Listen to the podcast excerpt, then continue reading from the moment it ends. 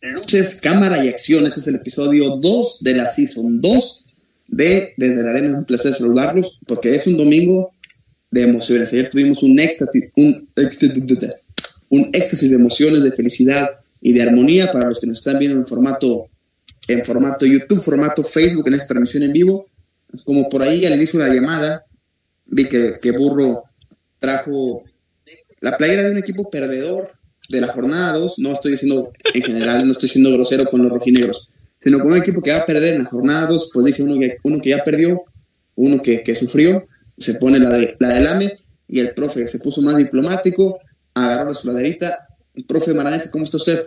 Muy bien, Carlitos. Eh, ha sido una semana de bastante trabajo, pero pues, acá ya listo para dar cotorreo sobre todo lo que ha pasado en el mundo del deporte y de todas las sorpresas que pasaron este fin de semana, ¿no? Un montón de cosas que vamos a comentar hoy.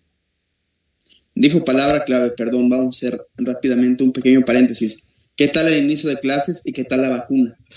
Bueno, lo de la situación acá en, en el aspecto de, de, la universidad, pues de las clases en persona, hay profesor, eh, profesores que sí dijeron de que pues, van a empezar de una vez en, en los salones otros eh, preferimos empezar dos semanas online y ya la siguiente, que sería la última, no, la primera de febrero eh, ya sería en persona, pero eh, solo se nos permite clases de 50 minutos y todo pues siguiendo el distanciamiento social en los salones.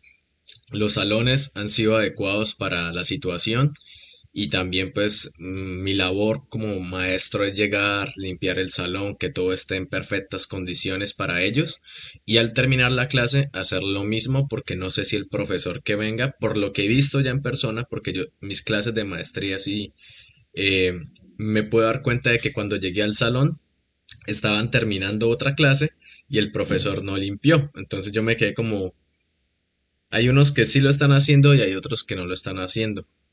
Y también ese es el problema. Desde ahí que no aflojen. Sí, el problema es que como todas las clases están pegadas y no hay salones disponibles de los grandes, porque pues se pueden imaginar, son salones que tienen que permitir al menos 20 personas. Entonces acá los salones para permitir 20 personas con distanciamiento tienen que ser un chingo de grandes. Y con lo de la vacuna, eh, pues ya la situación acá en Tampa ha avanzado bastante rápido en otras partes como Miami se ha habido problemas al momento de acceder. Y obviamente pues ustedes saben que están las personas que dudan ya, ¿no? De, de la vacuna, que dicen que no, que yo no me la aplico, que, que no la quiero, ¿sí? Entonces ese es el otro problema que se está afrontando en estos momentos, ¿no? Está la vacuna, pero no la quieren con que no estén tan pegados en las clases como los pantalones de Naya Jax, todo está bien. Burro, ¿cómo andas? Buenas noches. Estimado Carlitos Córdoba, muy buenas noches, ¿cómo estás? Como bien mencionas, el día de hoy de gala. El día de hoy venimos de frac con la rojinegra, ni más ni menos. Y pues justamente quienes nos están viendo en formato en vivo saben que en este momento el rojinegro disputa su partido correspondiente a la jornada. Seguramente lo va a perder, pero bueno, Aquí seguimos, como decimos en mi pueblo, con un ojo al gato y otro al garabato, viendo en parte mi rojinegro y en parte comentando esto tan importante que ha sucedido en todo el mundo del wrestling. Y bueno, simplemente comentando un poquito de lo que dice profe Marlon Cáceres, también aprovecho para saludarlo. Muy buenas noches. Ahora sí que yo no veo ningún problema que la gente no quiera la vacuna, ¿eh? todo lo contrario. Yo digo, si no la quieren, pues bueno, no hay que hacer nada por intentar convencerlos, está bien, algunos le llaman selección natural, yo prefiero llamarle libre albedrío. Así que, pues bueno, quien no quiera la vacuna, los que sí la queremos, por favor le decimos no cambie de opinión. Sí. Sí, exacto. Yo, ya me voy a ir a, a, vacunar ahí, no sé a dónde, voy a hacer alguna fila trucha, pero que, que esté la vacuna.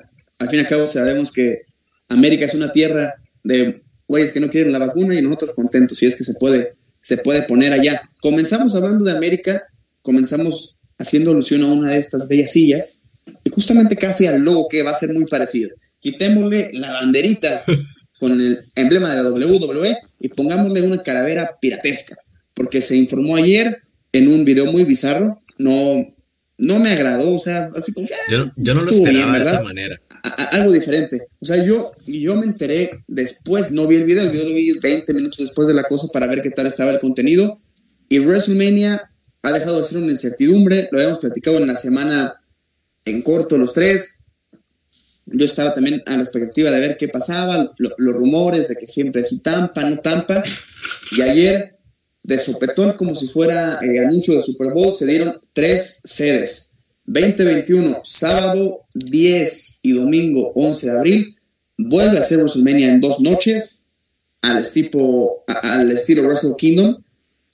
Y será en el Raymond James Stadium el favoritísimo del profe Marlon Cáceres. En WrestleMania 22 ya vuelve a formato eh, una sola noche, domingo, primer domingo de abril, en el Estadio de los Vaqueros de Dallas, el AT&T Stadium, y por fin, tanto se ha esperado el debut del SoFi con lucha y será hasta el 2022, primer domingo de abril, por fin en la tierra de los cargadores se podrá ver algún espectáculo interesante, porque con los partidos de esos muchachos pues, la gente no se emociona tanto, pero con WrestleMania seguramente sí, sí, sí brincarán. Primero, profe, ¿cómo ve la cuestión de tanto?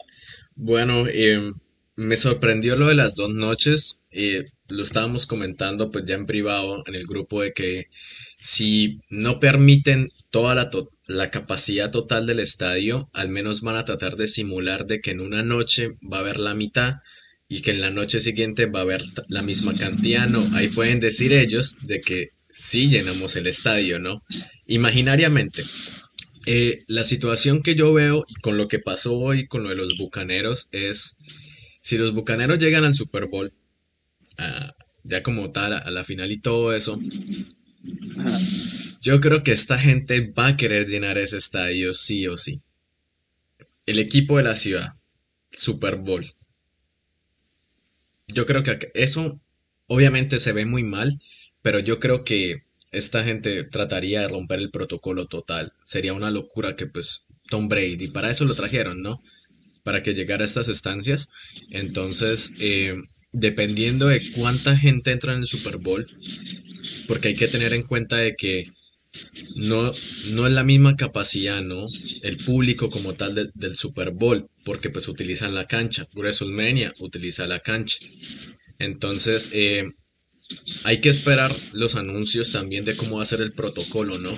Para mí eso es lo más importante, cómo va a ser el protocolo, por, no tanto por la gente de Tampa, porque acá los lo están siguiendo, o sea, les guste o no les guste, tienen que seguir el protocolo de tener las máscaras y todo eso.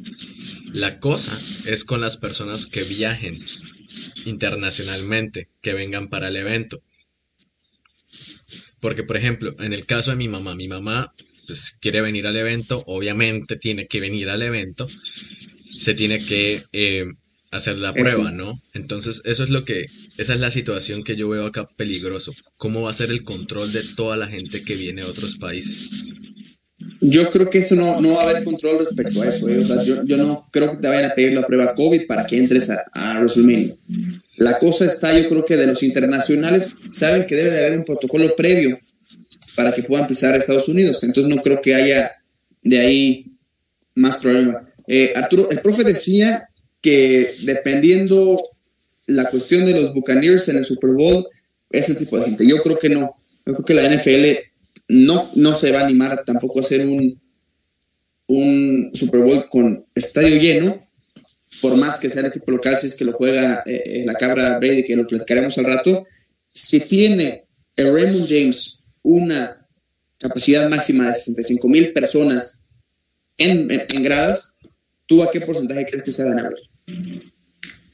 Excelente pregunta. Sí, bueno, lo primero, totalmente de acuerdo contigo, la NFL, estamos hablando de la liga pues mejor organizada, con mejor infraestructura y mayor seriedad de todas las ligas deportivas del mundo. Definitivamente, por más que la afición quiera y exija e intente convencer a las autoridades de que les permitan abarrotar el Raymond James Stadium, creo que es un tema que supera incluso a la propia jurisdicción de la liga. Entonces, de acuerdo, más allá de quien llegue, pase lo que pase, no se va a permitir y lo celebro, espero que sea el 100% del, del estadio. Eso sí, los precios, si de por sí siempre son una locura, este año van a ser una cosa impresionante, cantidades que nunca habíamos visto, pero no creo que permitan que el porcentaje del 100% del estadio se ocupe. ¿Qué porcentaje creo yo?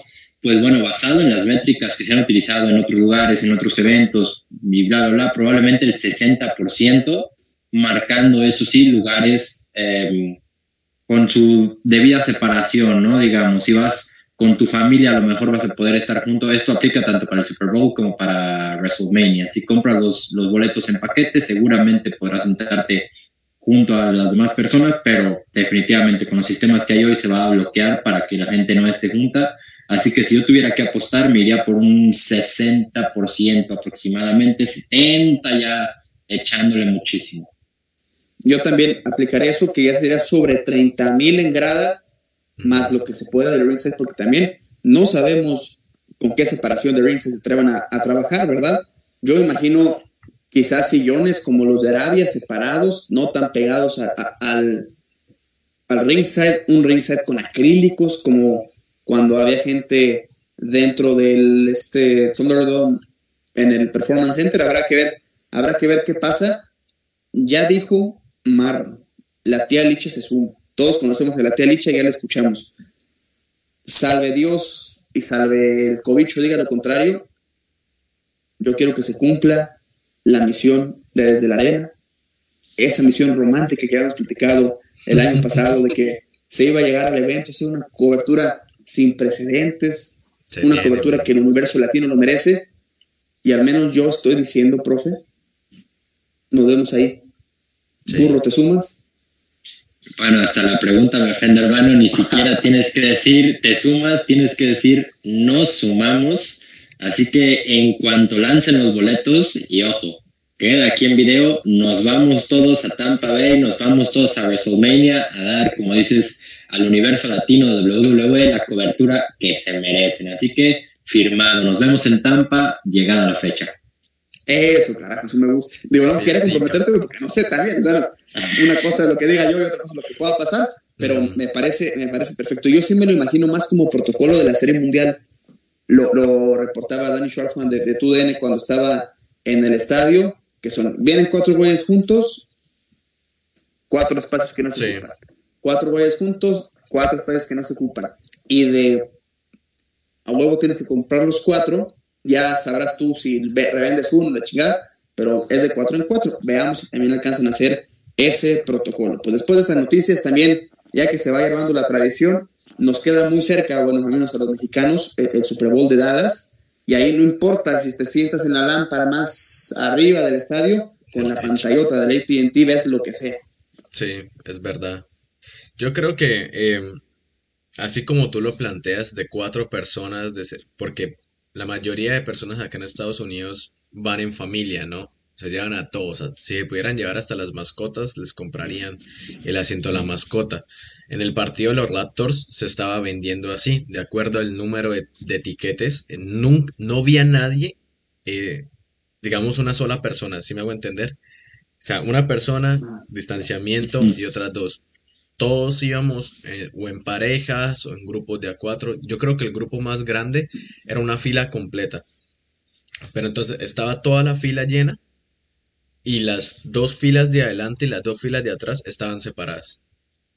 Entonces como que dicen, pues, más distanciamiento a todo este reguero de gente, ¿no?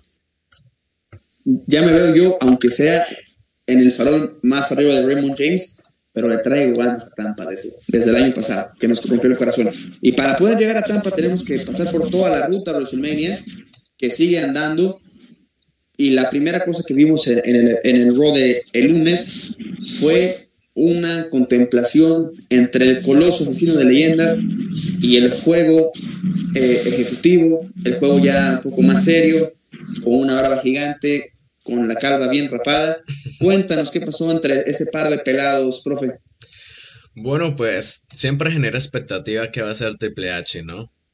Por más semi-retirado que le podemos eh, llamar, eh, pues todos esperábamos que iba a confrontar a Randy Orton. Pasó así, la típica de, eh, es que Stephanie, tienes que ir a pedirle permiso a Stephanie o que saca, bueno, lo que dijo Orlandi, ¿no? Que se las... Saca, sácale tus huevos de la bolsa. Entonces, pues obviamente Triple H le ofende mucho eso y es retonto. En un mundo es como, es la hija del dueño, pues obvio que yo tengo que hacer lo que, lo que diga el suegro, no hay, no hay pedo, pues. Y pues se nos pata una lucha que yo creo que no debieron haber estado como todo el tiempo diciendo, ¿va Triple H a aceptar la lucha? Todos sabemos que va a aceptar la lucha, o sea, es retonto. Fue como que aquel pedo en Nueva Orleans ¿será que el Undertaker aceptará el reto de John Cena? Y hasta en la pinche playera viene, fue así como de, güey. O sea, está escrita la cosa.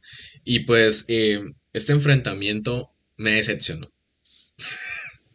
me decepcionó. Yo ahorita, ahorita, a todos nos decepcionó. vamos a hablar de eso. Pero, pues, no, no sé cómo decirlo.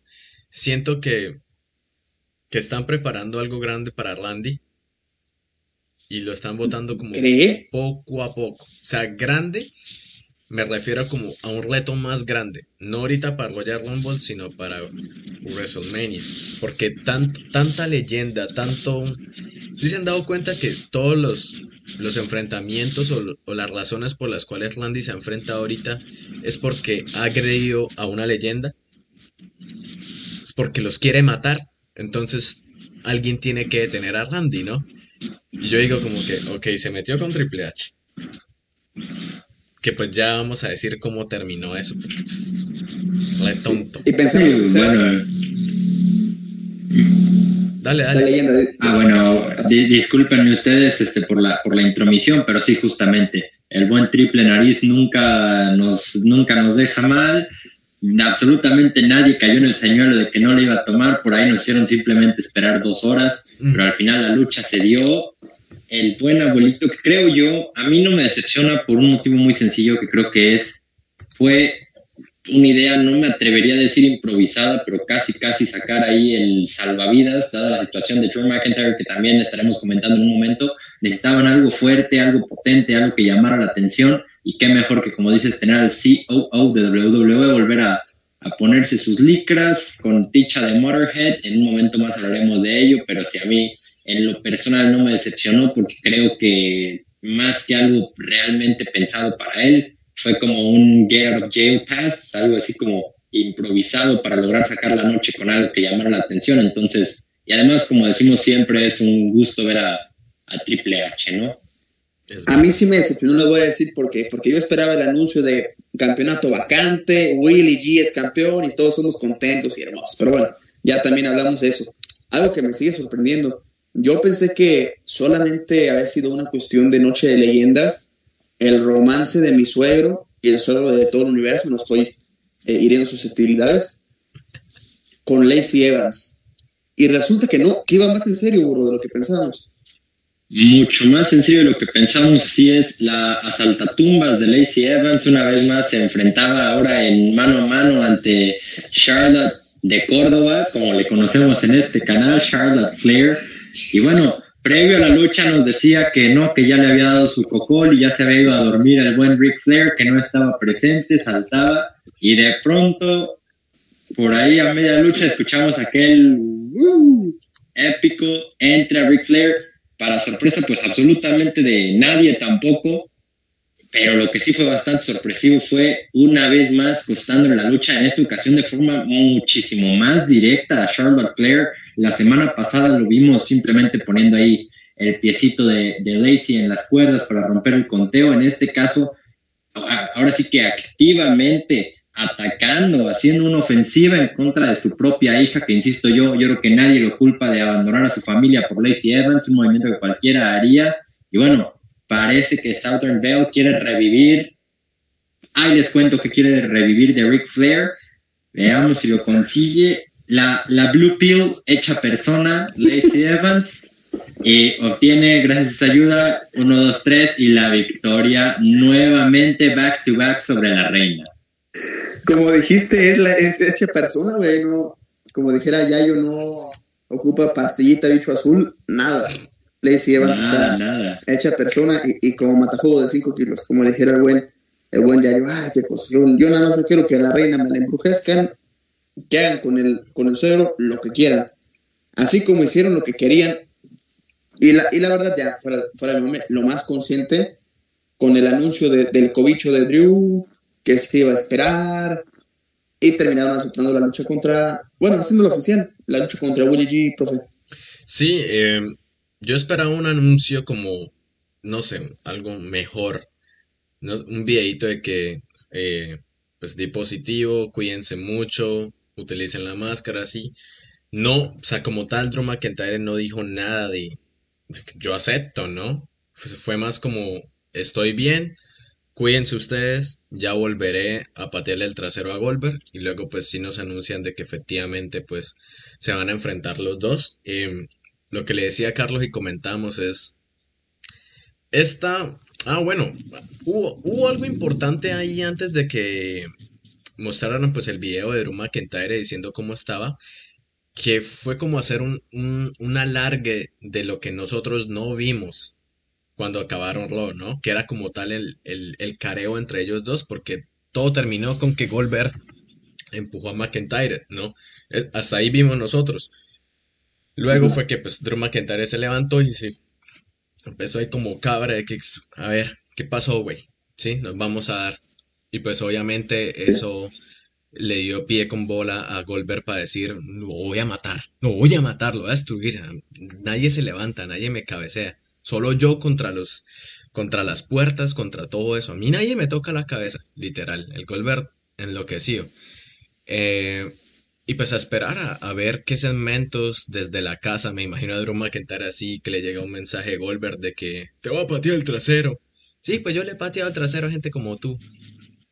Entonces, esa va a ser como No, de, van a construir la de acuerdo, de acuerdo. Goldberg no necesita ayuda absolutamente de nadie para conmocionarse. Él solito puede, ahora sí que causarse daño cerebral permanente y para ello no necesita la ayuda de Drew McIntyre, en eso estamos de acuerdo. Y también yo sí me gustaría resaltar y aplaudir la estrategia de Drew McIntyre, un hombre muy inteligente que sabe que tiene muchas menores posibilidades de morir con el COVID que con los movimientos bocheados de Goldberg, si no habrá que preguntarle a, a Undertaker, habrá que preguntarle a Bret Hart, y entonces gran movida, una excelente estrategia por parte del campeón irlandés, que prefiere enfrentarse al bicho que a los movimientos mal hechos de mi tatarabuelo Goldberg. Ay, no sean así, hombre. Está bien que Will G tenga la capacidad de regresarse solito al, al asilo, pero no sean así. Yo creo que merece la victoria de Royal Rumble. Mira, acá, en este evento va a ganar el tío Willie G. Y cerramos con las bolas de fuego. No estamos hablando de cualquier cochinada, sino de lo que le aventaron a Randy Orton en la cara. Ya me dijo el profe, me decepcionó el, el primer segmento. Dijo burro, a mí no me decepcionó. A mí me decepcionó también. Pero cuéntenme, ¿qué tal los cortes? ¿Qué tal la mala continuidad del segmento de las bolas de fuego de, Liz- de Alexa Bliss? Dale, burro. Yo estoy bravo. Yo creo Ah, que muchas yo hago, me- gracias. Bueno, hago mejores ediciones que eso. Sí, sin problema alguno. Yo, yo creo que esta semana sí se aventaron el- la edición de en Movie Maker, una cosa verdaderamente lamentable, como dices los cortes, esa cinematografía, caray. Ahora sí, con continuidad, como si lo hubiera dirigido cualquier director mexicano de, romedia, de comedia romántica, pero sí, no, no, piratísima, piratísima. Se vio muy extraño, ya que si a algo nos había acostumbrado WWE era justamente a saber manejar perfectamente, quizá mejor que cualquier otra compañía, estos cortes, estos ah, segmentos cinematográficos Sí. y demás. Ahora, como dices, piñatísima se vio, cortadísimo, de pronto Triple Nariz desapareció y ya no supimos qué pasó. Este, no, no, no, un, un desastre total, pero más allá de eso, creo que las implicaciones que puede tener en el storyline son efectivamente muy, muy interesantes, porque como dices, Great Balls of Fire regresaron, pero ahora rumbo, ahora sí que rumbo a, la- a los ojos, ¿no? Un, un teabag, pero encendido a Randy Orton. Y tú, profe, a ver, desata todas las, O sea, la- las groserías que, que dijiste el lunes en la noche. Ándale, ándale, expláyate. bueno, en primer lugar, antes de que sucediera la escena de la candelita y todo eso, Randy Orton tiene un corte, ¿no? En la cara. Cuando Triple H, pues, esquiva el rodillazo, la patada que le fuese a pegar, Randy Orton tiene un corte acá en el pómulo, que pues no es tan prominente, pero sí empieza a salir un poco de sangre, ¿no? Obviamente, pues Randy ya estaba pues sudado, estaba rojo, se le notaba pues que, pues estaba recibiendo todos los golpes de Triple H. Y luego lo que veo es como Triple H mete a Randy, ¿no? Dentro del ring. Y Randy lo que tiene en la mano es una toalla y está que limpiese y limpiese la cara. Pero era como, no me quita, no quita la sangre, no quita la sangre. Luego eh, se nota que se queda mirando a Triple H y Triple H se queda como, acá tengo mi mazo, ¿no? Y es como que, ¿y luego qué? ¿Y luego qué con lo del mazo? Pues le prenden candela al, mazo de Triple H y eh, empieza a sonar pues esta música de, de Bray Wyatt, pues ya, ya las luces se, habían empezado a apagar en toda la arena. Pues luego fue como una lucecita ahí azul y Randy como nuevo, ¿no? Como si no hubiera sudado, como no tenía ya el corte en el pómulo, no tenía nada. Y simplemente se encuentra con una Led Sables que le dice, mira, aprendí un truco y le echa la candelita, ¿no? A los Street Fighter ahí, a los Hadouken. Y literal yo me quedo como, ok. O sea, no sé, a mí la escena se me hizo súper mal editada. Creo que han hecho mejores ediciones en otras cosas. Si pueden hacer que Bray Wyatt arda en candela. Pero se ve el sope del muñeco falso. Obvio, y, lo de las mangas, ¿no? Pero pues al menos no fue como... ¿Qué pasó? Randy estaba sangrando, estaba sudado. Está como nuevo, ¿no? Unas horitas antes. Debieron haber colocado como unas horas antes en el Tropicana. Sí, sí, la verdad, la verdad se la bañaron. A mí, es que no sé, yo estoy muy fastidiado con que, mira, yo en lo que no estoy de acuerdo contigo es en lo que dices que le están preparando algo grande a Randy Orton. Lo están mandando contra el pinche gordo otra vez. Y tenemos muy clara la idea de que, bueno, al menos yo, y quizá que pueda o deba cambiar, de que algo grande es un título o sea, con superestrellas del calibre de Randy Orton, algo grande es un título. Si me estás diciendo, le están preparando algo grande a Drew Gulak, podría decir, ah, es que puede estar en el Royal Rumble. O que me dices, están preparando algo grande a un midcard, bueno, es una rivalidad chingona de uno, dos pay-per-views, tres. Pero para Randy Orton algo chingón es un pay-per-view. Yo creo que... Perdón, es un, es un campeonato. Entonces, que vaya con el pinche gordo y después de que se desquite el, el, gordo de la cuestión de la quemadura, va a desquitarse de Randy en Royal Rumble y se van a seguir enfrentando que hasta me da miedo que lo mantengan ocupado con él en WrestleMania. Pues esa es la cosa. Yo, yo cuando, yo digo que están preparando algo grande, es la parte final de Randy Orton contra Edge. Ojalá. Eso es lo que yo digo que es grande, porque pues eso es lo que todo el mundo esperaba, ¿no? Y ¿Ustedes se acuerdan en qué noche fue la lucha de Randy con Edge? ¿Fue en la segunda? La primera, ¿no? ¿Fue en la primera? Es una excelente. Sí, creo que sí, porque cerró, cerró la segunda con el, con el Bonjour, ¿no?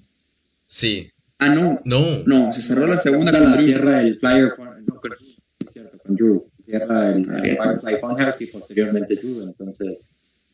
Porque yo diría se va a prestar el evento para, para revivir esa lucha de Randy contra Edge ya como tal.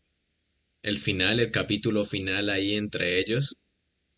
Em, me gustaría, mucha gente está también comentando lo de Kevin Owens, ¿no? De que quiere saltar.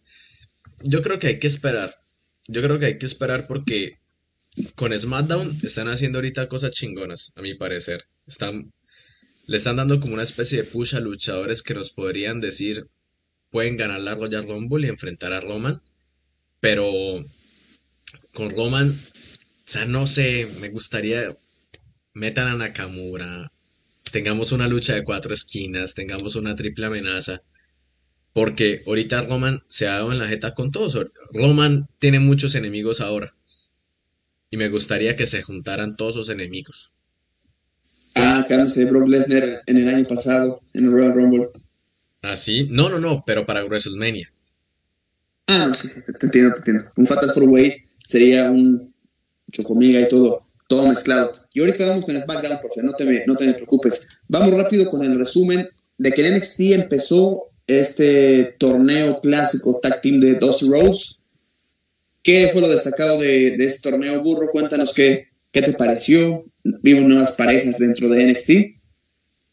Vimos nuevas parejas, así es, si me lo permites. Primero NXT arrancó con un segmento en el que salía nuestro querido Finn Balor, que sabemos que no se pierde este programa nunca. we love you. we, we, love you, dear Finn Balor. Finn, bueno, forever and ever. diciendo que esta vez el que salió madreado fue Riley, que se la pela y no sé qué tantas cosas dijo demás, y en eso me lo interrumpe ni más ni menos que The Bruiserweight.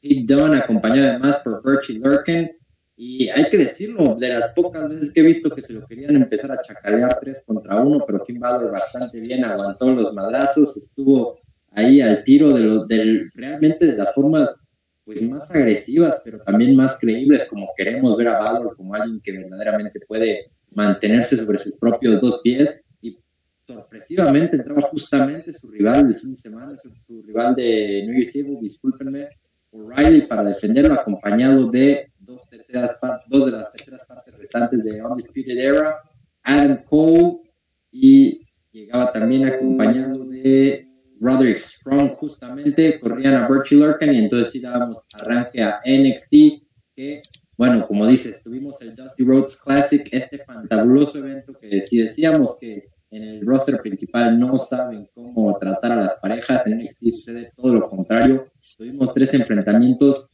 magníficos de altísimo nivel y justamente los, los repasamos a continuación.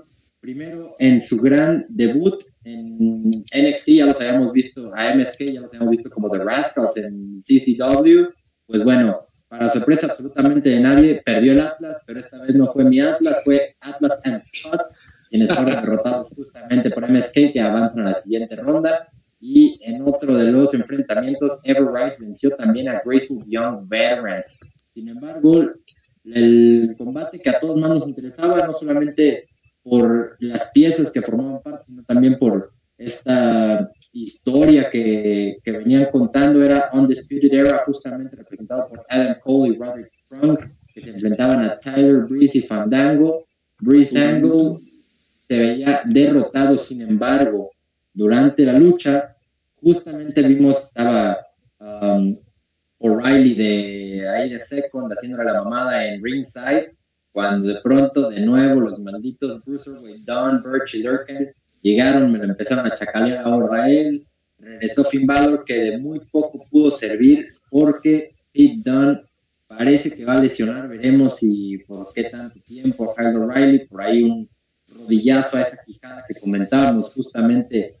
Finn Balor decía, bueno, tú me la rompiste la última vez que nos enfrentamos, esta vez yo, yo te dejo a ti la quijada medio, medio madreada y justamente siguiendo con esa narrativa, Pete Dunne lo lastima, muy interesante, veamos lo que puede suceder, ya vimos a estos equipos enfrentarse en War Games, acompañados de Pat McAfee en el caso de Don y compañía, pues bueno, promete, promete que esta rivalidad va a continuar por lo menos por un buen rato y seguramente Pete Dunne va a buscar obtener el título de NXT que hoy ostenta Finn Balor, así que la marca aurinegra queriéndose poner a tope, queriéndose poner justamente al nivel de su competencia que nos va a contar al respecto Mario Cáceres. A ver, profe, usted cuéntenos y ya de ahí deliberaremos si estuvo bien el que en rating los aprovechados, mitómanos, tracaleros, tranzas, abusivos y jodones de AEW eh, sí, sí dieron mejor show. Me enojé por lo que va a pasar la próxima semana, pero cuénteme, cuénteme del pasado. Bueno, pues em, Dynamite ha estado pues tratando de mostrar cosas nuevas de tanto de rivalidades que se tienen ahí.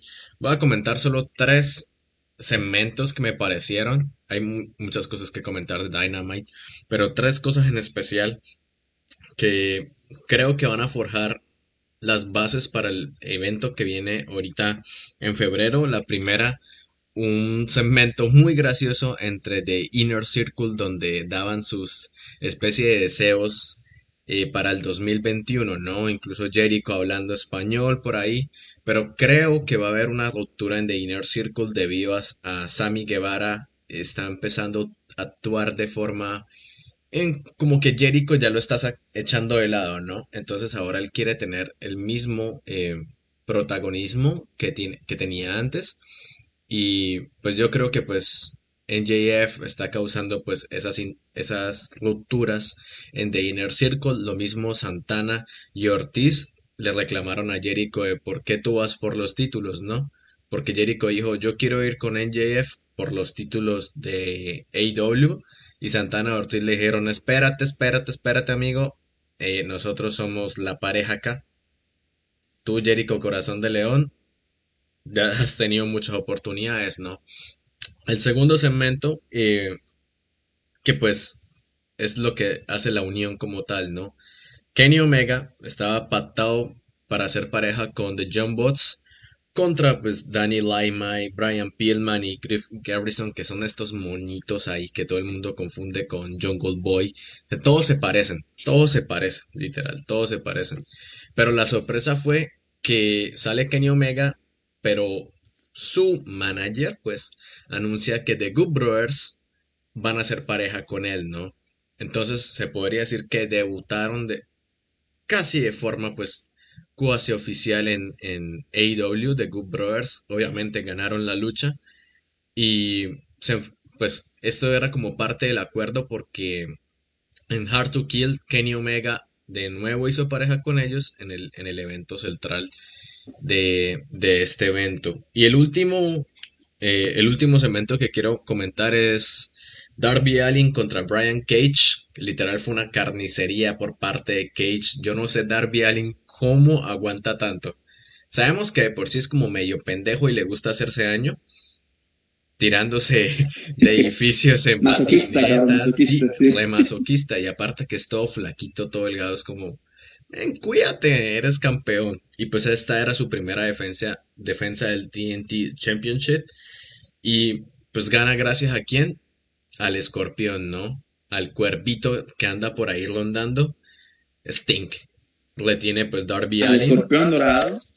¿El no, el estuche? No, no, no, el escorpión, el escorpión de ah, WCW. Ah, ah, sí, que no sé cómo en los No. Aquí, aquí hay mucho respeto, ¿eh? Me están asileando a Willy G, pero él se puede subir un ring todavía. Tiene stink. Para, para, vos me estás cargando. Eh, vale, pónganlo igual, digo, pónganlo igual, no cuesta nada, estamos siendo honestos.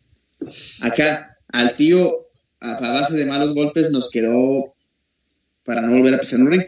Sí, pues yo creo que lo que van a hacer es como, ahorita no creo que luche todavía, pero están tratando de forjar esa rivalidad con Koi, ¿no? De que, oye, niño, tú quédate allá, deja que los abuelos eh, lidien, nosotros sabemos hacer la situación, ¿no? Pero vamos a ver qué pasa. Ya es muy diferente decir, ok, quiero ver a Steen o vamos a ver cómo se comporta en el ring. Con, con Goldberg ya lo sabemos. Ya lo hemos visto en repetidas ocasiones, pero con Steen se hace un tiempo casi desde la lesión prácticamente, ¿no? Entonces es como, vamos a ver qué va a pasar con él. Y también este rey del botch, qué malísima lucha contra Triple H en WrestleMania 31. Sí, sí, sí, también, también hay que, hay que ponerse ver, muchachos. Pero bueno, ya. Estuvo mal preparado. A mi parecer. ¿Mande? La lucha. ¿Estuvo bueno? Estuvo mal preparada. Porque, pues, en primer, en primer lugar, y es lo que siempre comentábamos con Carlos el año pasado, la química en el ring, ¿no? No es lo mismo decir Triple H enfréntate a Shawn Michael, ya se conocen, ¿no? Ya saben cómo se comporta el otro. Pero Triple H contra Sting nunca había pasado y era la primera vez pues, de que Sting pisaba un, ring como tal. Yo creo que pues, no sé. A mí me, la parte que me gustó de la lucha fue cuando apareció el anciano Hogan con los otros ancianitos ahí. Abrieron las puertas del asilo también.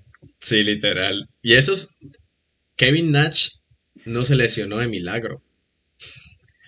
De milagro, conociéndolo. No, y el experto de, de desgarrarse los muslos ese día, de alguna forma, llegó con los muslos completos al cuadrilátero, ya no digamos hacer mal, llegó con los muslos completos al ring. Casi no llega. Claro, aquel día también me queda siempre ese mal sabor de boca que si íbamos a tener una lucha de Sting en WrestleMania, no podía ser con otro que no fuera el enterrador. Undertaker, que lejos de enfrentar lo que todos queríamos, pues no, triple nariz sacó la pala y, y ahora sí que enterró de nuevo a Sting, mientras que Undertaker estaba dando pena ajena contra Bray Wyatt, entonces ahí quedaba siempre esa posibilidad que no pudo ser. Quién sabe si habrá sido para bien, considerando que de haberse enfrentado hubieran tenido una edad combinada de 374 años, pero bueno, nos quedará siempre esa espinita de lo que pudo haber sido. Yo creo que el mayor reto para el próximo, para dentro de dos años, es que puedan hacer un WrestleMania de California que no esté aburrido.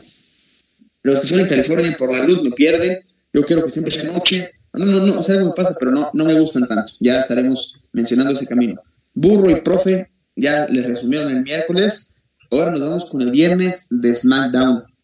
Comenzó con una persona que pensamos que le iban a dar mucha bola y ya se la van a empezar a dar por lo que vemos. Shinsuke Nakamura interrumpe al perro mayor, a su jauría, a sus tribalidades y termina enfrentándose al primo pedorro burro.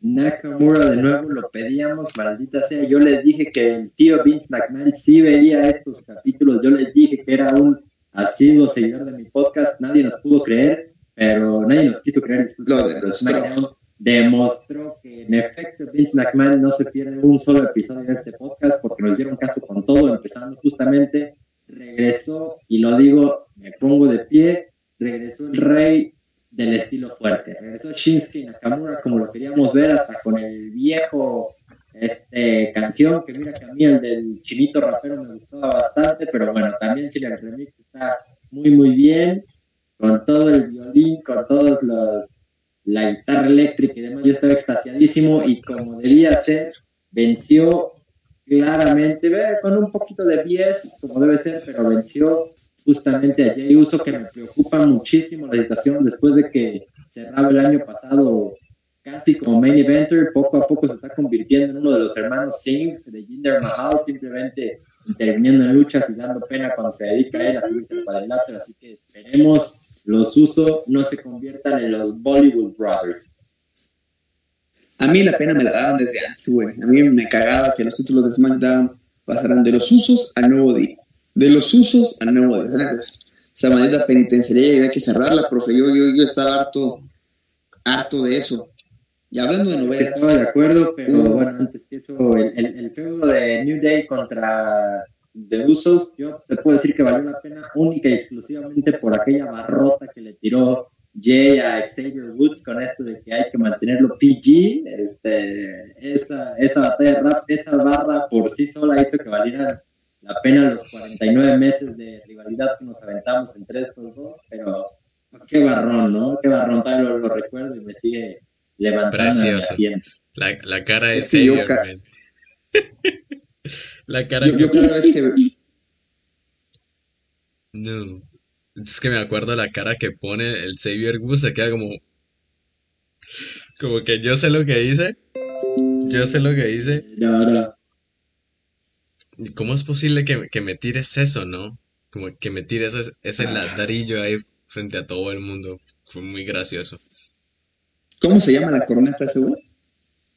Francesca. Francesca. Yo creo que es mera alusión a la pronga, pero bueno. que por eso anda saliendo con, la pronga fuera todas las, todas las noches. Nos vamos ahora con rivalidad de, de, antaño, parece así de, de imperios, par de reyes, rey misterioso contra King Corbin. ¿Qué pasó ahí, profe? Bueno, pues empieza una nueva novela, ¿no? En SmackDown, así como choque de reyes, algunas estupidez así se van a inventar ahora, de que pues eh, al parecer, King Corbin se está metiendo con la familia de los misteriosos. No demora en meterse con Alilla Misterio. Ojalá no, espero no. Em, pues se pata otra vez como una revancha a la lucha que tuvieron la semana pasada. Y pues teníamos a Dominico Misterio en los comentarios. Y pues prácticamente pues lo que le decía eh, Cory a Dominic era como que, oye, tu papá está haciendo bien las cosas, ¿no? Aprende del viejo, eh, de todo lo que hace. Y Dominic era como que, sí, sí, mi papá es una gran leyenda, es el, el, el asesino de gigantes. Y, oh, King Corbin se está metiendo conmigo, se está metiendo conmigo. Y Cory le decía, oye, hermanito, cálmate, no le prestes atención, tu padre sabe lo que hace, pero se está metiendo conmigo, se está metiendo conmigo, yo no puedo dejar que, que insulte a mi viejo. Y al final, pues, terminó pasando lo obvio, ¿no?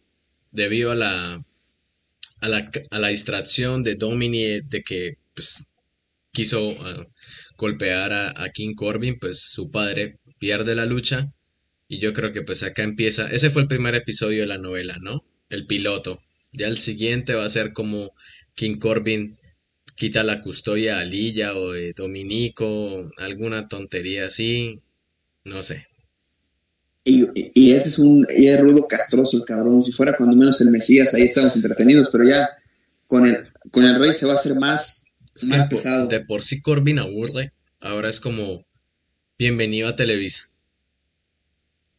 Epa, epa, que tiene Televisa buenas no- novelas como Televisa Corona de no, Lágrimas. no, Por favor, no. me eches ahí tierra a Televisa, me lo respetas, condenado. Así hablando de respeto, otra lucha que yo creo que en, en diferentes escenarios siempre es una buena lucha. Antonio Cesaro contra Daniel Bryan.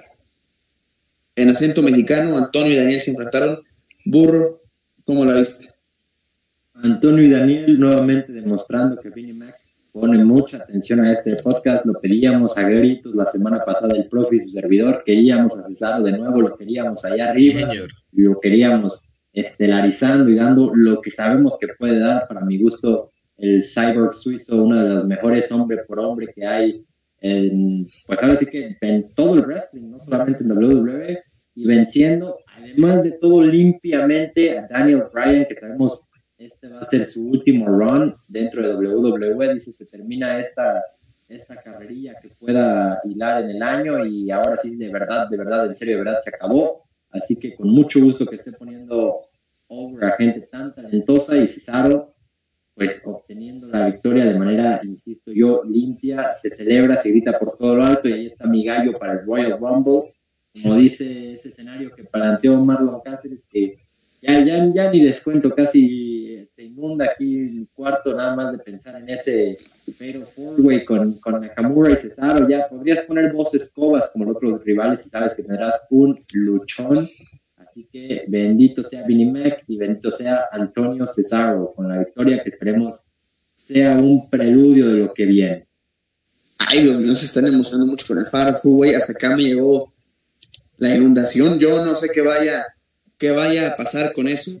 Y la inundación le llegó al profe Marlon Cáceres, yo estoy seguro, porque está fantaseando ya con la idea del barquito.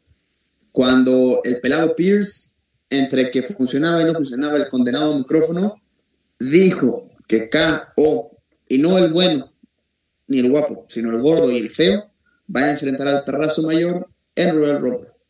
Sí, pues era obvio, ¿no? Estábamos esperando cuándo iba a suceder ese momento en que anunciaron de que Kevin Owens realmente era el que iba a enfrentar a, a Roman Reigns. Pues se lo sacaron ahorita, literal, del bolsillo. Es como, bueno, hagámosle de una vez. Eh, Adam Pearce anuncia que Kevin Owens es el que lo va a reemplazar porque él no está apto para luchar, aunque yo creo que Adam Pearce sí, sí puede luchar. Eh, pues, no sé, lleva muy poco desde el retiro, pero bueno, ya es otra situación, ¿no?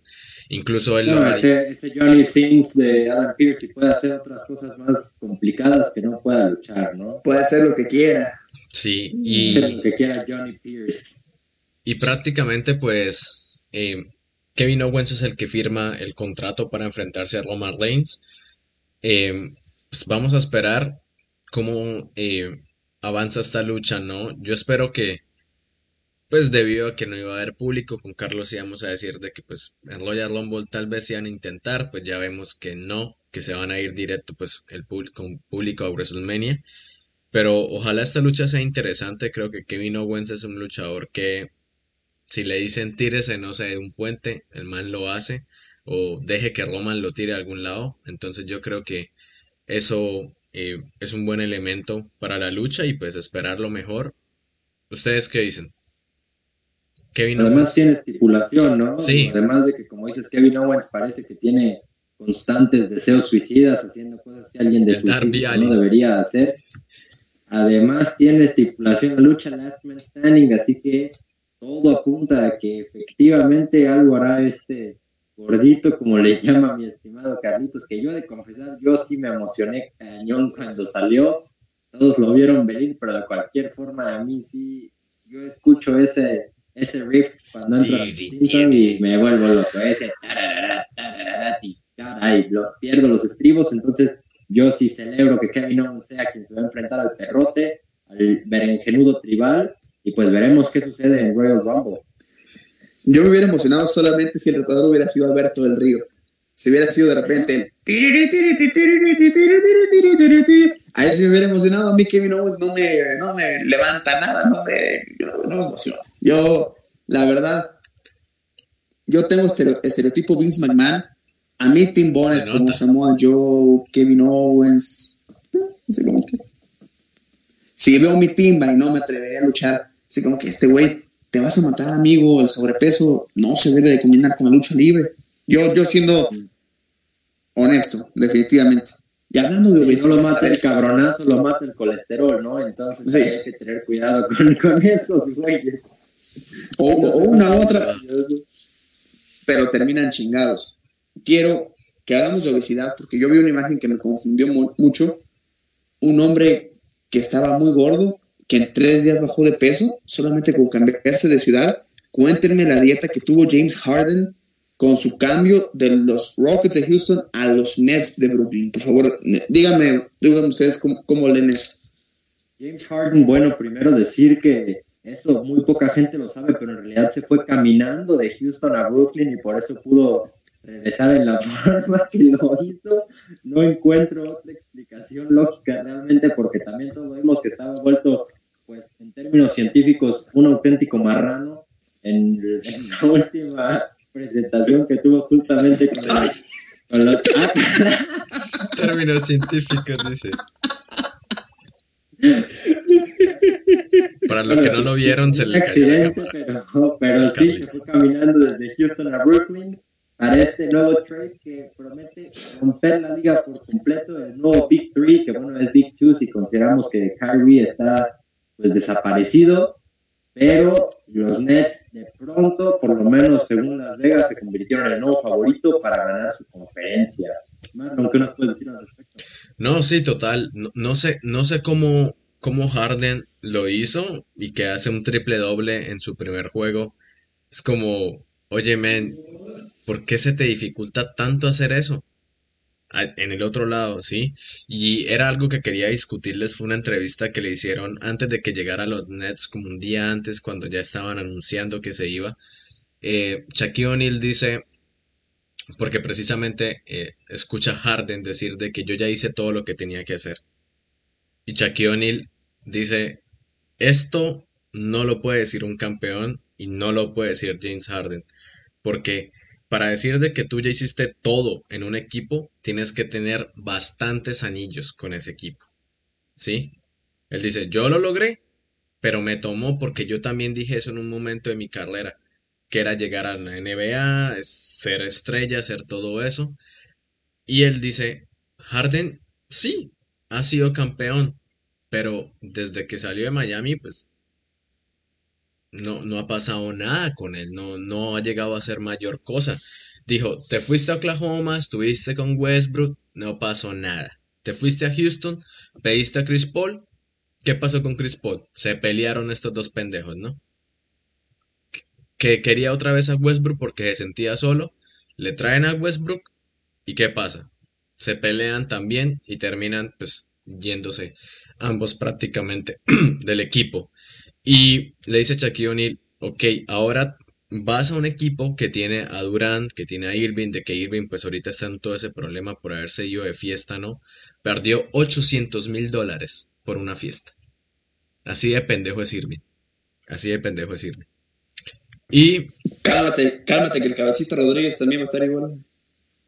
Y pues las... Me lo estaban gusteando, eh, al cabecita. Me, me acordé de mí, como dirías Nathan, el cabrón acá queriendo cotorrear y la morra en su cel, carambolas. Y al cabecita Rodríguez me lo gustean. ¿Qué nos espera a nosotros que no tenemos 14 goles en Liga MX, no? Deja tú los 14 goles el billete, güey, porque en la cara no lo trae el cabecita. Ni modo. Perdón, profe, perdón por... No, no, tranquilo. Y, y pues bueno, llega a Brooklyn, está jugando súper bien y todos lo dan como favoritos, pero pues, recuerden que Jay Harden o los equipos de Harden en los playoffs se desinflan horrible. Te pueden hacer una gran temporada. Y bueno, ya no están los Warriors porque antes eran los Warriors. Se acabó la linda tradición de que los Warriors destruyeran a Houston en, en playoff. Pero bueno, todo tiene su fin. Lo celebramos y yo creo que Harden va a intentar este año hacer algo grande.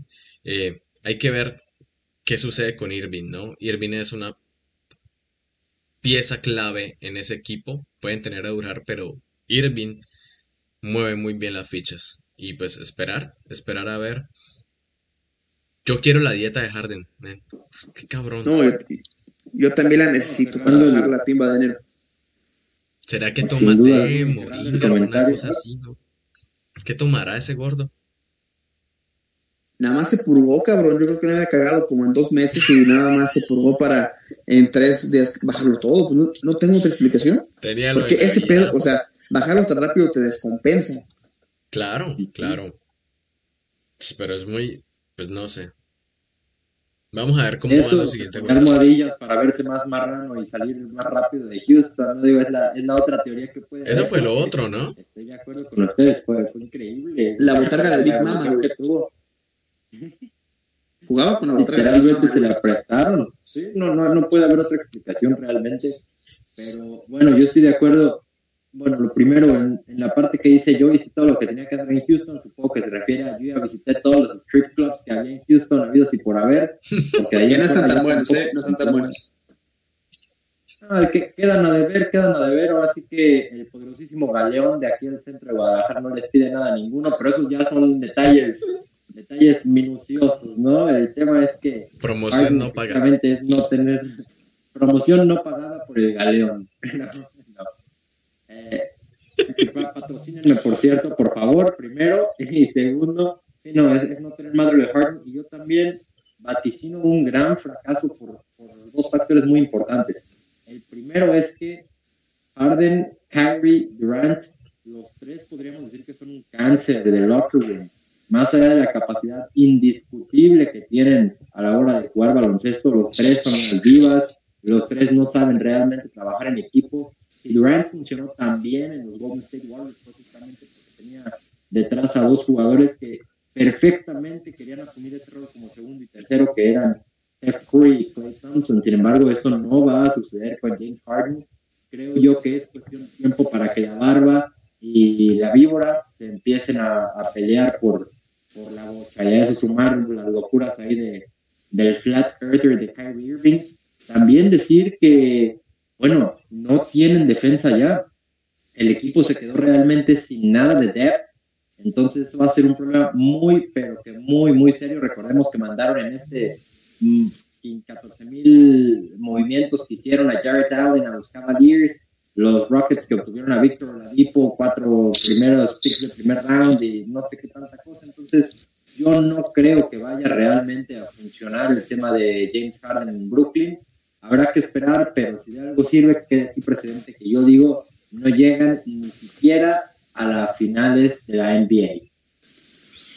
Wow, estuvo bastante, bastante arriesgado el pronóstico y me gusta. Yo me voy por una simple y sencilla razón. Decían, Las Vegas los dan como favoritos de ganar la división Atlántico. Los Sixers de Filadelfia van a ganar la división del Atlántico. Ni los Raptors de, de Toronto en Tampa, no, van a ser los Sixers de Filadelfia. Tenemos que ajustar ciertos problemitas que hemos tenido en los últimos partidos que nuestros top 5 no pueden alinear. Y yo hasta, bueno, yo no me había emocionado con Harden, porque había visto que fuentes de ESPN lo ponían en Filadelfia. Algo no se concretó y ya después fue este, este, este trade de cuatro equipos haciendo todo un revolvedero para que pudiera llegar la barba favorita, que seguramente, como hay, hay mucha gente con su look en Nueva York, hay mucho afro con barbota eh, en, en el Barclays Center, entonces se va a llenar, se va a llenar el Barclays Center cuando se pueda para dar la bienvenida a su nuevo, a su nuevo jugador estrella, pero sí yo creo que choque de, choque de trenes y no van a avanzar hacia ningún lado. Tuvimos hoy también, muy, bueno, este fin de semana, no tanta acción como la semana pasada, pero fue la ronda divisional de la NFL. Vamos a comenzar por la conferencia americana. En un partido muy apretado estelar de la noche anterior, yo creo que sin duda alguna no quiero, no, quiero juzgar de más, pero no sirven de nada tantos récords o, quizá tener ciertos roles diferentes a los que tendría un coreback si en los partidos importantes no apareces de buena forma. Ayer Lamar Jackson, Jackson perdón, entre azul y buenas noches, y lamentable que también se tuvo que ver que se retiró por la, la conmoción que sufrió, y los Bills se dieron una gran temporada. Qué golazo de Querétaro. Uf, golazo, golazo, golazo, golazo. Se lo spoileré al burro virgen santísima del perpetuo socorro. Ya se recuperó la quiniela con ese golazo. Pero bueno, eh, decíamos, los Bills eliminaron a los Ravens. Profe, burro, dígame lo que quieren. Bueno, sí, sí, sí ya, el Atlas ya ni voy a hablar, ya eso ya ya, ya es lo de menos. Y yo le puse a la doble por creer bien ellos. Pero bueno, pasando al tema de los Ravens, hay decirte que Lamar Jackson parecía que por ahí iba a ser un poco más digno de lo que nos tiene acostumbrados en playoffs. Sin embargo, en una secuencia terrible de dos jugadas back to back, primero intercepción, pick six, el más largo, bueno, para ser el más largo pick six de todos los tiempos de los playoffs, 101 yardas, regresaron los Bills, ahí casi matan justamente a, al hombre de la intercepción en ese madrazazo que le dieron contra la cámara y la pantalla esta cuando estaba padroteando. Pero bueno, e inmediatamente en la siguiente jugada viene el kickoff y posteriormente sucede lo que dices. El centro que estuvo dando pena todo el partido, le echa un bolillo. Lamar lo intenta recuperar y por ahí ahora sí que me lo venadean feo, chicotea la cabeza y sale prácticamente muerto, conmocionado totalmente, fuera de sí. Y bueno, ya lógicamente a partir de ahí el partido fue muchísimo más sencillo para los Bills, que tampoco quiero quitarle nada a Josh Allen y los suyos. La verdad es que están armando una ofensiva explosiva de lo mejor que hay en la liga también y pues veamos, veamos qué tal les va en el partido que tendrán en final de conferencia por fin después de cuarto de siglo frente a los Kansas City Chiefs que también, bueno, mejor dicho, los Kansas City Pats, que ganaron también el día de hoy. Sí, ganaron hoy. Profe, muy dependiente del partido. Tú creíste que ese iba a ser el partido más apretado del día, no estuviste tan lejos del pensamiento y sobre todo el, factor de Patricio Inflado, que por otro golpe, que no fue un, no fue un golpe eh, tan desleal como lo son los de casco contra casco, sino que yo vi que fue más un RKO el que le hicieron a este que lo fue jalando, lo fue jalando, lo fue jalando y, lo dejó groggy completamente y tuvo que también salir del campo por la cuestión de la conmoción. Y los Browns pues estuvieron a... Se quedaron.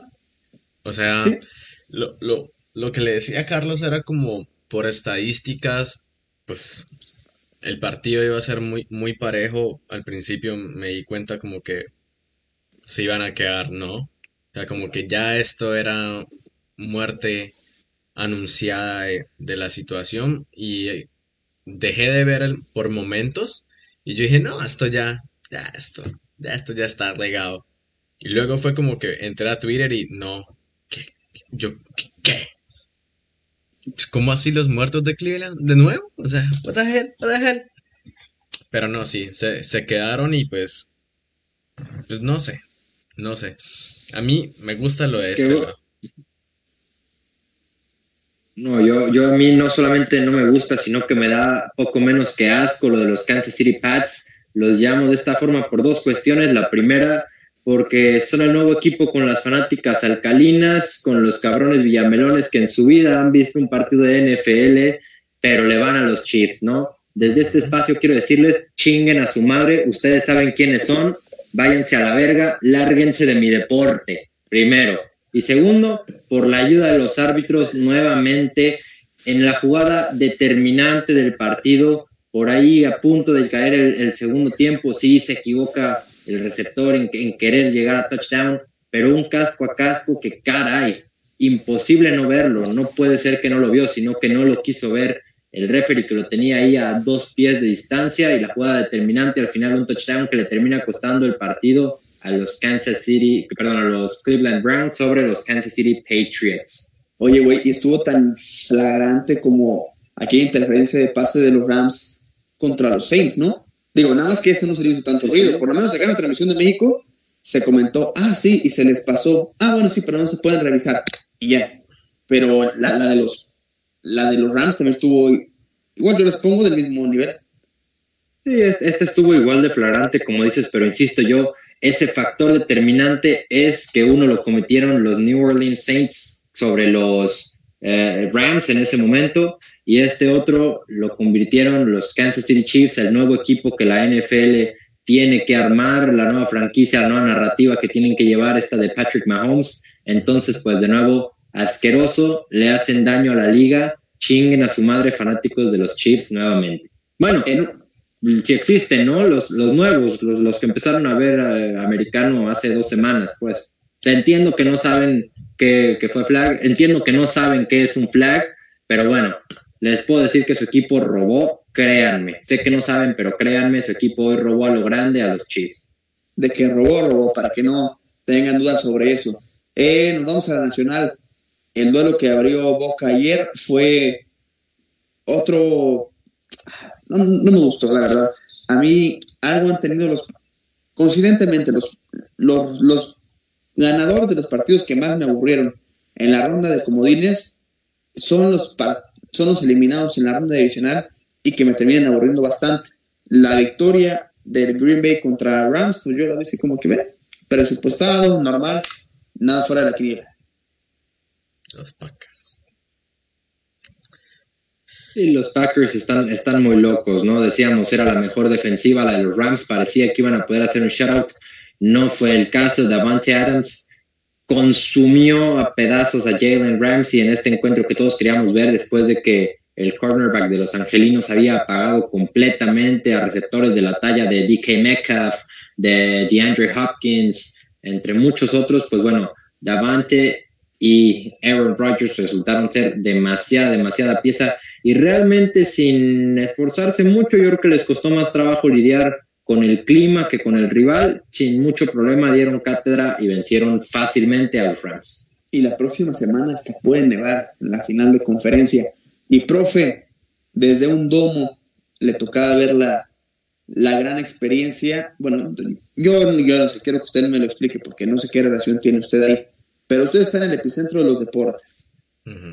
Cae a Tampa cuando iban a caer los medio. Está en Tampa cuando los Reyes llegan a ser mundial. Está en Tampa cuando el Lightning es campeón. Y está en Tampa cuando llega Tom Brady. Se medio chainea este equipo a un modo de que Brady lo pueda hacer competitivo. Y tuvo un face-off de asilo también bastante interesante con Drew Brees, que nos mantuvo hasta mediados del cuarto cuarto de la expectativa que iba a pasar primero quiero que me aclare, ¿son o no son sus Buccaneers? Y dos, ¿cómo es el partido? Bueno, eh, pues no es que sean mis Buccaneers, en realidad los, em, los empecé a ver cuando pues, llegué acá y pues ni tanto los vi porque pues pinche pandemia, ¿no? Año todo. Eh, obviamente pues sí había visto pues a Tom Brady, sabía, sé lo que es capaz de hacer Gronkowski, fue creo, creo que era lo, lo único que no me gustaba era Gronkowski, eh, se me hace como de ese jugador mañoso que ya sabe cómo juega Brady, entonces pues comprémoslo para hacer pases fáciles, ¿no? Y creo que eso fue lo que les funcionó hoy. Em, al principio pues, todo el mundo decía no, los Saints, y pues se veía que iban a, pasar. Y, fue una sorpresa para mí el, el partido porque pues, los Bucaneros habían tenido partidos fáciles y este iba a ser el partido como más difícil como tal hasta, hasta la fecha. Y, me sorprendió, me sorprendió también, pues por parte de los Saints. Siento que, que tenían, tenían las jugadas para anotar, tenían las ganas para darle de vuelta a eso. Y pues, Brady sacó y todo el equipo sacaron una, casta que pues no se les había visto desde antes, intercepciones, todo eso, robos, y yo dije, pues bueno, pues, ganaron los Bucaneros, prácticamente los Saints echaron a, morir todo el, último tiempo, la, la, mitad ya ni se les notaba. Eh, sí, este, em, este jugador que se iba a retirar, yo creo que esa era como la imagen, ¿no? Ahí todo el, el último tiempo fue él ahí viendo el juego, no sabía qué hacer y, duele de, cierta forma, ¿no? Esa impotencia de, de haber hecho las cosas también durante la temporada y no ser capaz de, de, ganarle a este equipo que por así decirlo tiene jugadores buenos pero no tantos como ellos, o sea, fue un, fue un chiripazo diríamos en Colombia, fue chiripa que, lo hicieron y pues la, la, cosa ahí, lo que yo les digo a ustedes es como, ahora, ¿cuánto más podrán los bucaneros llegar? ¿Sí?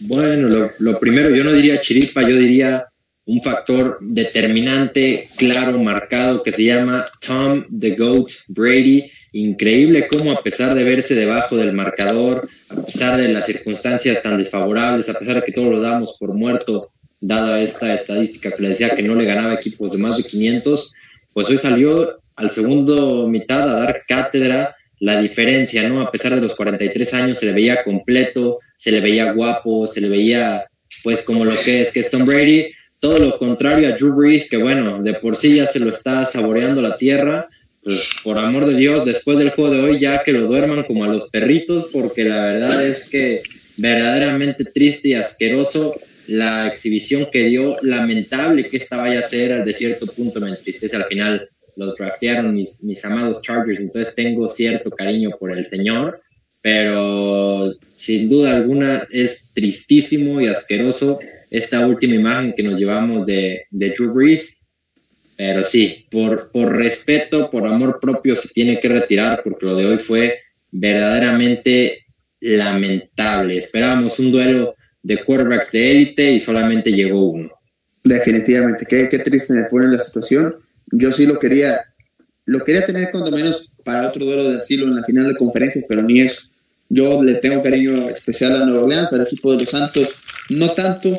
La ciudad me gusta más, me caía muy bien, me cae muy bien Drew Brees, pero hoy sí arrastró la cobija duro, se vio muy mal, mantuvo.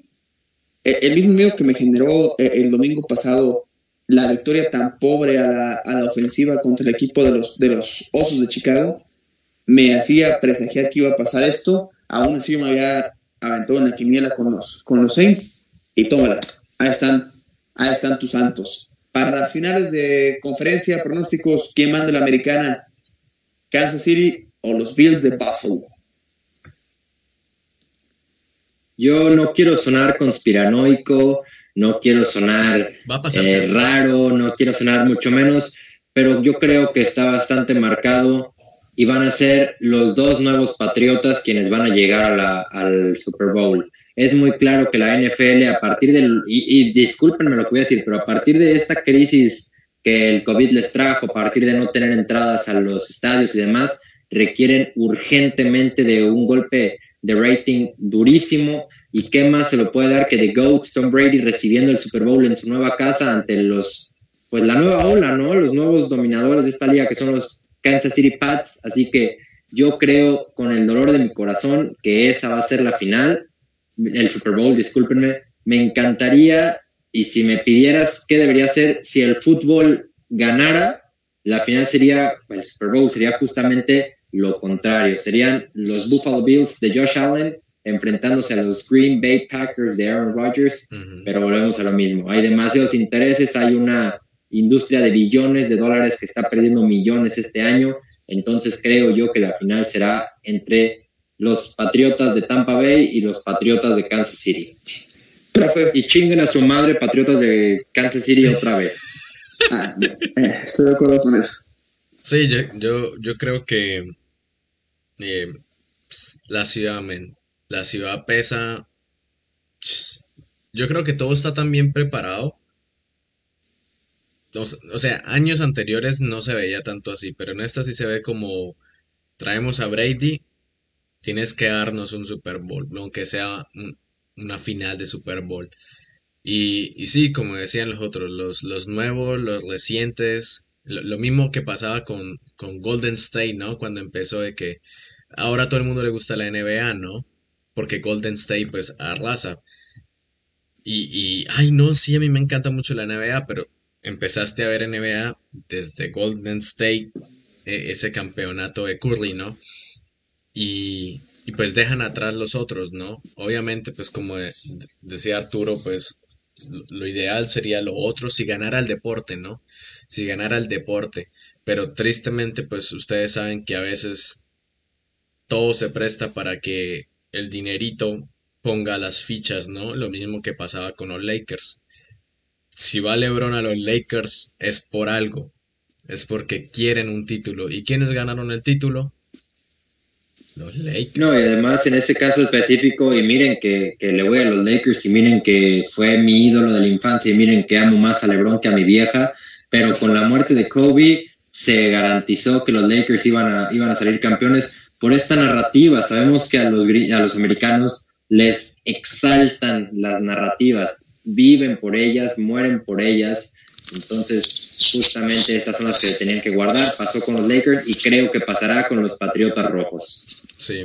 Yo creo que también. Yo me monto a mi pronóstico de la semana pasada. Yo, yo no lo cambio, aunque se apunta y todo la teoría de que pueda ser el duelo de nuevos Patriotas, pero yo sí me voy a que voy a echar unas salitas Buffalo con un queso.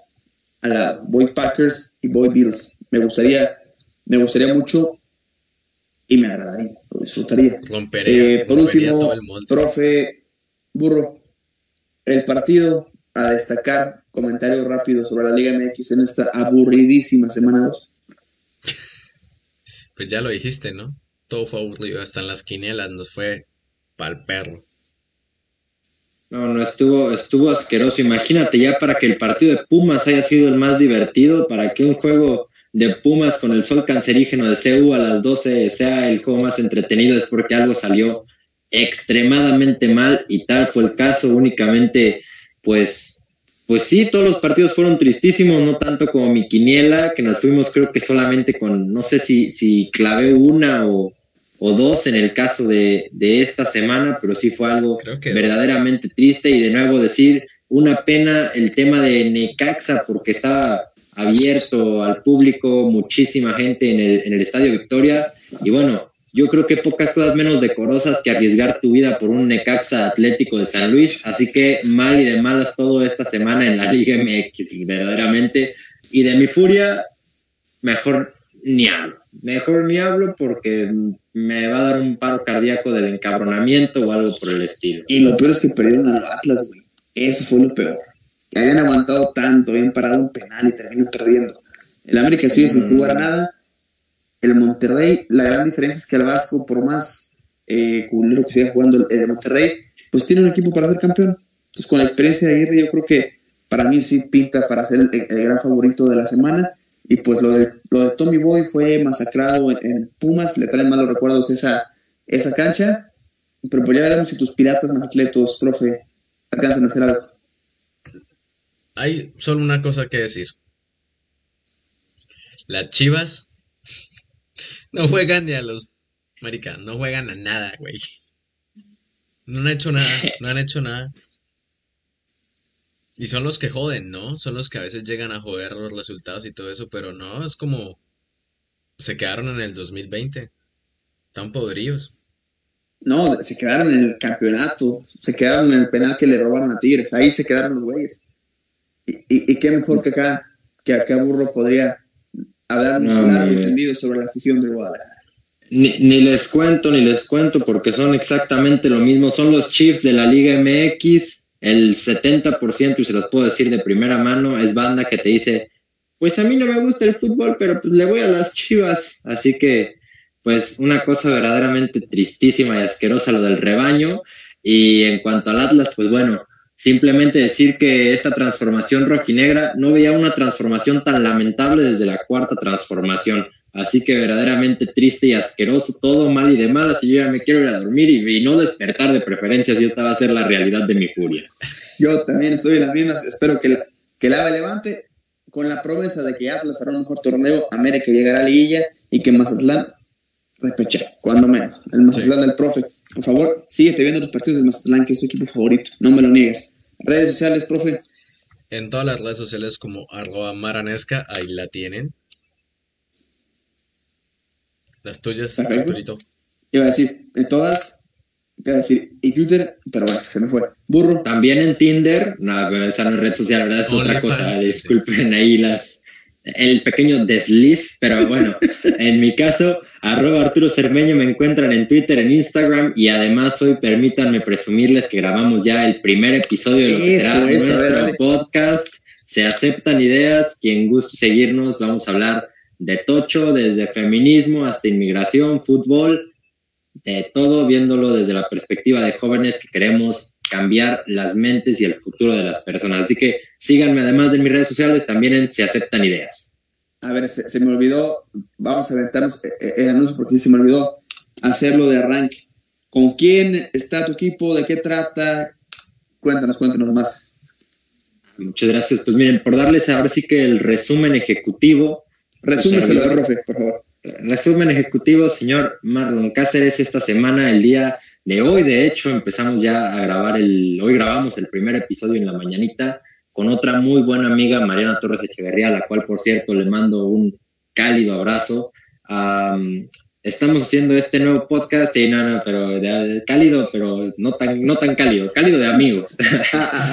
Este, em- empezamos a hacer este nuevo, nuevo podcast. Como les digo, tendremos invitados cada semana. El día de hoy tuvimos a dos mujeres también fantásticas, cabecillas del feminismo en la Universidad de Guadalajara, para que nos hablaran un poquito sobre estas preguntas difíciles que había en el caso de, del tema de hoy, sobre, pues ahora sí que las distintas ramas que hay. Y nosotros vamos a hablar de todo. Vamos a tener también en un momento dado a, al señor Jorge Rubio, viejo conocido de este canal, para hablar del impacto del fútbol en la vida pública de nuestro país. Vamos a hablar de la importancia de hacer política, vamos a hablar de ah, la inmigración legal, ilegal, por qué sucede, cómo se pueden hacer cosas para verdaderamente cambiar ese, ese problema. Así que mentes jóvenes queriendo pues moldear un nuevo y mejor futuro. Así que de nuevo la invitación a que nos sigan en todas nuestras redes sociales, Facebook se aceptan ideas podcast, Instagram se aceptan ideas.podcast y Twitter saideas.podcast. Perfecto, señores. 1.21 gigawatt. Se aceptan ideas y desde la arena. Así Unidos, hermanados. Y nos despedimos con el compromiso de que va a haber WrestleMania desde Tampa. Sí, así va a ser. Y se, y se tiene que estar ahí. Cuídense, Tiene que muchachos. estar ahí. Eso. Nos vemos. Bye. Gracias. Buenas noches. Bye bye. Buenas noches a todos.